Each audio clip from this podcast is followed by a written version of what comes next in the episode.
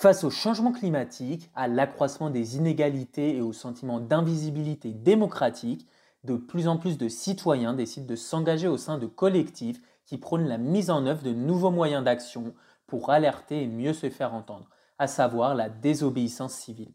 Certains collectifs misent sur l'organisation d'actions ciblées sur des lieux stratégiques pour sensibiliser les citoyens à certaines causes. D'autres militants choisissent d'employer des moyens plus radicaux qui visent par exemple à bloquer des axes routiers ou à asperger de nourriture des œuvres d'art. Des solutions qui ont le don d'agacer une partie de la population mais ont le mérite d'ouvrir médiatiquement les débats autour de leur thématique. Alors ces nouveaux modes d'action sont-ils voués à se développer, à se multiplier dans les années à venir? Avant tout et pour comprendre, voilà ce qu'il faut savoir.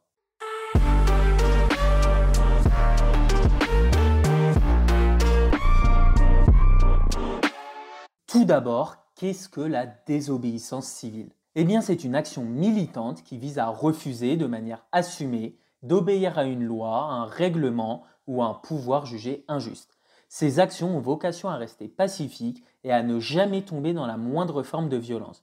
De nombreux exemples marquants ont changé le cours de l'histoire, allant de Gandhi à Martin Luther King ou encore à Rosa Parks. Aujourd'hui, cette arme de combat revient au goût du jour sous d'autres formes pour défendre d'autres causes, parmi lesquelles la lutte contre le dérèglement climatique. Le collectif Dernière Rénovation, par exemple, alerte sur la catastrophe climatique et a pour principale revendication la rénovation totale de tout le parc immobilier français.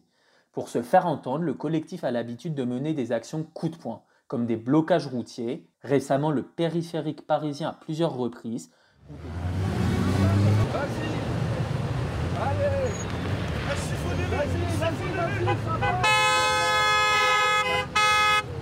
Moi j'ai que ça à faire, parle pas avec lui. J'ai des rendez-vous, je suis en retard, tu me mets dans la merde toi Doucement, doucement ou des interruptions d'événements, par exemple un match à Roland Garros en juin dernier. Alice est une militante active de dernière rénovation. Elle est consciente que ces actions ne sont pas forcément populaires, mais explique que le but du collectif est avant tout de placer au cœur des débats les questions climatiques et de bénéficier ainsi d'une tribune pour en parler. Euh, on sait que ce type d'action ne plaît pas à tout le monde. Et nous, on n'est pas là pour être populaire, on est là pour alerter et sauver notre peau à toutes et tous. Il se trouve que ces actions, elles font parler, elles font parler les médias. Et ça permet que enfin ce sujet extrêmement urgent et qui nous concerne, je le répète, toutes et tous, soit amené sur la table. Une fois qu'il est amené, amené, sur la table, ce sujet, on se met à parler du fond. Et ça devient évident que la mesure qu'on exige est urgente et nécessaire. Donc ça, c'est le plus important pour nous, en fait. Mais tous les collectifs adoptent-ils la même stratégie? Eh bien non, de nombreux collectifs cherchent surtout à cibler des endroits stratégiques comme des multinationales qui pratiquent l'évasion fiscale ou alors des entreprises qui réalisent des activités très polluantes. C'est le cas par exemple de l'organisation altermondialiste ATTAC qui fête ses 25 ans cette année. L'ONG entend faire converger les luttes sociales et écologiques. Sa porte-parole, Lou explique que le but des actions menées par l'association est de marquer les esprits à travers des symboles forts qui ne sont pas choisis au hasard. Il y a une forme d'action qui est vraiment euh, l'action de désobéissance civile qui va cibler des lieux stratégiques qui permettent de porter des messages auprès du grand public, qui permettent en fait de donner aussi des images un peu fortes, qui symbolisent vraiment ce qu'on veut, veut porter comme message. On a aussi des actions euh, plus locales qui vont viser là à faire, on va dire, de l'éducation populaire, c'est-à-dire à interpeller les, citoyens et les citoyennes sur ce que représente telle ou telle multinationale, euh, telle ou telle euh, euh, pratique d'évasion fiscale ou d'investissement dans les énergies fossiles, etc. Je peux prendre l'exemple euh, des, jets privés. La première action qu'on a menée euh, contre, contre les jets privés, c'était en janvier 2021 avec Extinction Rebellion et Alternativa. On est allé au Bourget, on est rentré sur le tarmac, on a, on a installé des visuels, il y a eu des prises de parole, etc. Et, euh, et cette question des jets privés, elle est devenue évidente euh, cet été avec euh, les, nombreux, euh, les nombreuses initiatives sur le sujet, que ce soit des initiatives sur les réseaux sociaux, avec des, compteurs de, de kilomètres et de CO2 euh, émis par, par, ces, yachts, ces jets privés, ou par, des, par tout simplement la mise en visibilité du coup de, de l'aberration de ce mode de déplacement. Toutefois, la différence de dernière rénovation qui ne cible pas forcément de lieux stratégiques et cherche avant tout à se faire voir pour diffuser son message, Attaque veille à ce que les actions menées portent un message en cohérence avec le lieu choisi et que le grand public en comprenne le sens. C'est vraiment une question euh, centrale euh, pour nous dans la conception des actions, l'équilibre entre euh, briser le plafond de verre médiatique, euh, voilà, être, médiatisé, que l'action soit connue et que du coup le sujet soit connu et que le message porté soit cohérent. C'est important pour nous cette cohérence de, de mettre vraiment sur, le, sur un plan compréhensible le message qu'on veut faire porter. Le problème, c'est que ça passe aussi pour que le message soit compris, il faut qu'il soit entendu. Et pour qu'il soit entendu, il faut qu'il soit médiatisé. Donc il y a un équilibre très très fragile entre faire des actions suffisamment euh, sensationnelles, euh, suffisamment désobéissantes, je ne sais pas, et euh, des actions suffisamment compréhensibles. Et ça, c'est, pour moi, c'est la, question vraiment centrale de la désobéissance civile. Alors ce mode d'action va-t-il continuer à se développer à se multiplier dans les années à venir? Eh bien, on peut le supposer. Les deux activistes constatent que de plus en plus de militants ne se satisfont plus des moyens traditionnels d'action et ont tendance à se pencher de plus en plus sur la désobéissance civile, qui paraît plus efficace pour se faire entendre, comme l'explique Alice. On a épuisé un petit peu les modes d'action que la loi permet pour le moment, que ce soit des marches, des pétitions, etc. Et maintenant, voilà, on, se voit obligé, parce qu'on ne veut pas baisser les bras euh, pour préserver notre avenir, et on se voit obligé d'utiliser euh, d'autres moyens donc, qui, euh, malheureusement, ont à enfreindre la loi.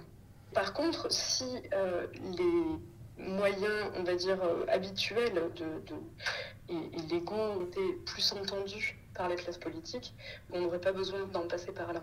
Voilà. Si la classe politique s'occupait euh, de notre avenir collectif, on n'aurait pas besoin d'en passer par là.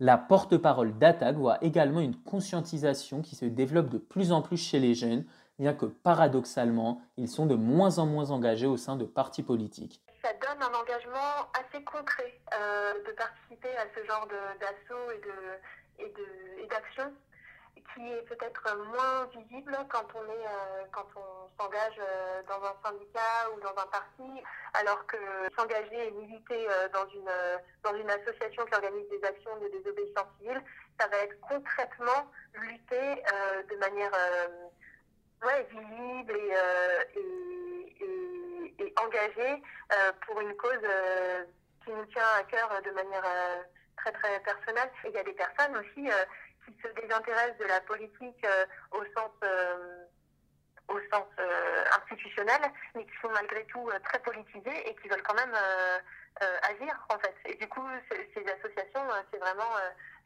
l'endroit où le faire. Pour aider les jeunes générations, des formations à la désobéissance civile sont organisées par les collectifs. Ils apprennent notamment à bien réagir en cas d'intervention des forces de l'ordre ou de réactions hostiles, parfois violentes, de la part du grand public. À chaque fois qu'on fait action, on prend un long temps en amont de l'action, donc ça peut être le jour même, la veille, quelques jours avant, pour faire ce qu'on appelle un brief. Donc on va expliquer les enjeux euh, politiques de l'action et euh, le déroulé opérationnel. Mais dans ce brief, on va aussi prendre un temps euh, qui est systématique et assez long et important, effectivement, sur tous ces enjeux de euh, comment réagir face euh, aux personnes qui travaillent sur le lieu, si on va sur un lieu où il y a des personnes qui travaillent, face aux passants et aux passantes si, c'est le cas, et face évidemment aux forces de police qui généralement interviennent systématiquement. Et euh, les, activistes euh, s'engagent dans ce qu'on appelle un consensus d'action. Et parmi ce consensus d'action, il y a toujours euh, l'attitude non violente et la désescalade face à la violence, c'est-à-dire pas d'attitude menaçante, pas de pas de provocation, etc.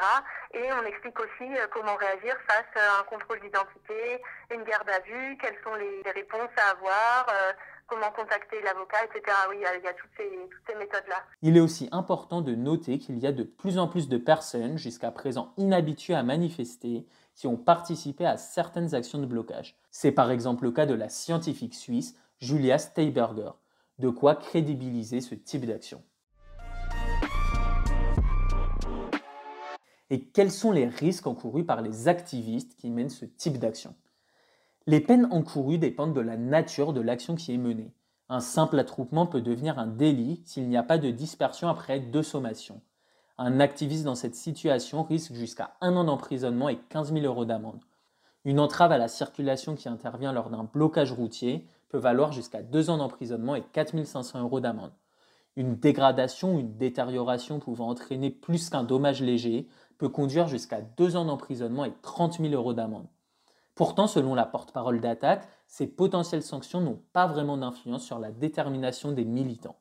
Oui, ça devrait dissuader, c'est fait pour hein, de toute façon, mais nous on se rend compte que ça ne dissuade pas les gens et en fait plus le temps passe, plus les enjeux sont importants et plus les personnes sont volontaires en fait pour euh, faire tout ce qui est en leur pouvoir pour que la situation s'améliore tout simplement. Alice de Dernière Rénovation partage également ce point de vue. Pourtant, 16 militants de l'association britannique Just Stop Oil qui mènent des actions radicales similaires à celles de dernière rénovation ont récemment été condamnés à de la prison. Continuer à agir est un moyen de leur rendre hommage, selon Alice. On a des personnes, euh, des citoyens de Just Stop Oil au Royaume-Uni qui sont en détention provisoire actuellement, donc ils sont en prison depuis une semaine. Et je pense que leur faire honneur, faire honneur au risque qu'ils ont pris, qu'ils et elles ont pris, c'est parler du fond et non pas de la forme de nos actions. C'est pour ça qu'on mène ces actions, c'est pour qu'on parle enfin du fond et que notre message soit entendu qui est qu'il y a urgence, il faut prendre des mesures pour notre avenir. L'hiver dernier a déjà été meurtrier pour euh, beaucoup de personnes en France qui n'ont pas les moyens de se chauffer parce qu'ils vivent dans des passoires thermiques ou parce que le prix de l'énergie est trop, voilà, trop élevé. On a euh, habituellement 2200 morts par an, comme je le disais, de personnes qui vivent dans des passoires thermiques et qui tombent malades à cause de ça.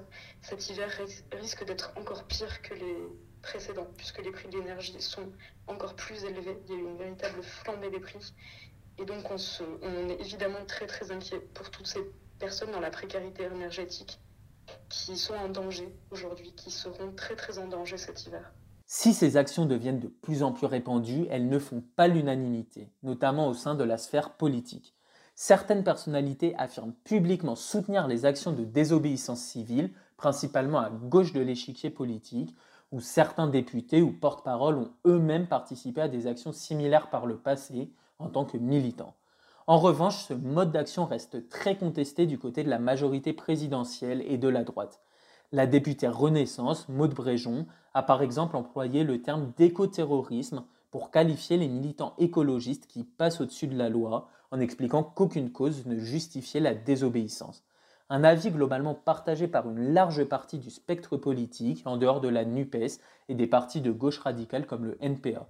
Pourtant, ce mouvement devrait continuer à se populariser, tant le sentiment d'urgence climatique et sociale se répand et les actions plus traditionnelles, comme l'adhésion aux partis politiques ou les manifestations, paraissent aux yeux de beaucoup, principalement des jeunes, inefficaces et dépassées. Alors, ces nouveaux moyens vont-ils permettre d'engendrer un réel virage dans les politiques sociales et environnementales menées dans le futur par nos gouvernements? C'est là qu'est toute la question.